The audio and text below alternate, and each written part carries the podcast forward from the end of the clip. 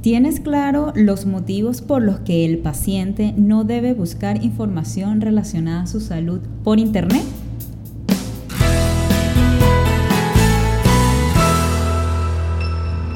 Hola a todos los profesionales de la salud que escuchan nuestro primer episodio de la serie de podcast de Tu Paciente Digital.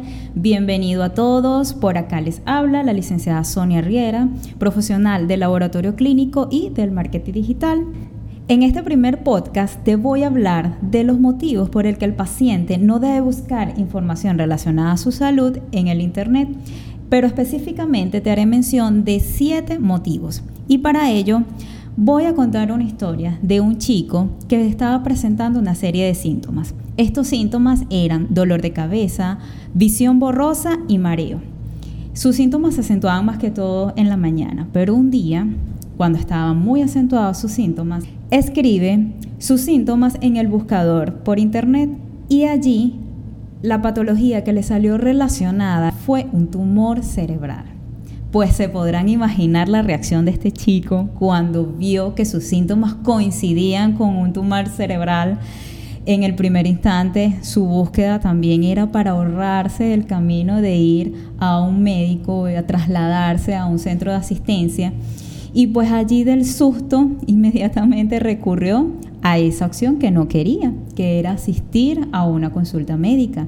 Allí cuando llega con su médico le cuenta la experiencia y el susto que había recibido y quería verificar si eh, lo que él estaba presentando era ese tumor cerebral. Luego de una serie de exámenes y de concluidos sus análisis médicos, el diagnóstico definitivo fue infección ocular, una patología que aliviaría rápidamente con un breve tratamiento. Ahora, miremos más de cerca este ejemplo y creo que escuchándolo quizás más de uno se habrá sentido identificado. De allí entonces partiremos con los siete motivos por qué el paciente no debería realizar búsquedas relacionadas a su salud por Internet. Número uno que el paciente sustituya las consultas médicas con un profesional. Número 2. El autodiagnóstico. Número 3. Sobrevaloración diagnóstica, como por ejemplo el chico que de tener una infección ocular se autodiagnosticó un tumor cerebral. Esto también tiene como consecuencia los siguientes motivos, que es el número 4, incomprensión de documentos científicos. Esto muchas veces es dado por el lenguaje técnico de parte de los profesionales que redactan en estas páginas web o en este tipo de documentos científicos.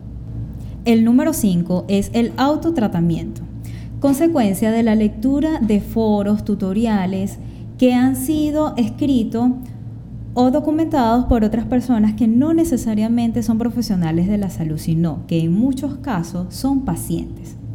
Número 6 ya con toda esta documentación que ellos tienen por internet, tienen desconfianza médica, no creen en el médico a tal punto de creer que saben más que el médico y tomar el papel o el rol de médico aficionado, que sería nuestro motivo número 7.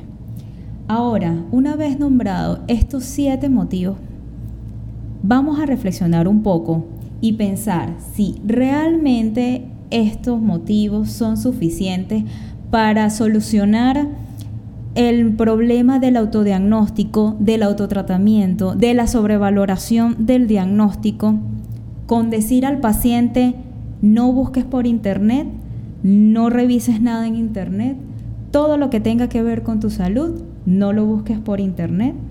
¿Será suficiente estos motivos para que le digamos a nuestro paciente eso, que le digamos esa afirmación tan rotunda, ¿será esa la solución?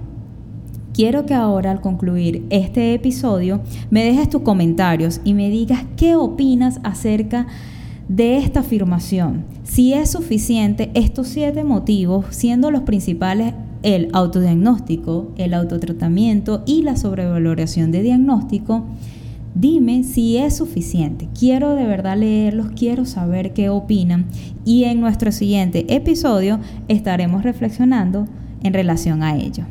Hasta el próximo episodio en nuestra serie de Tu paciente digital.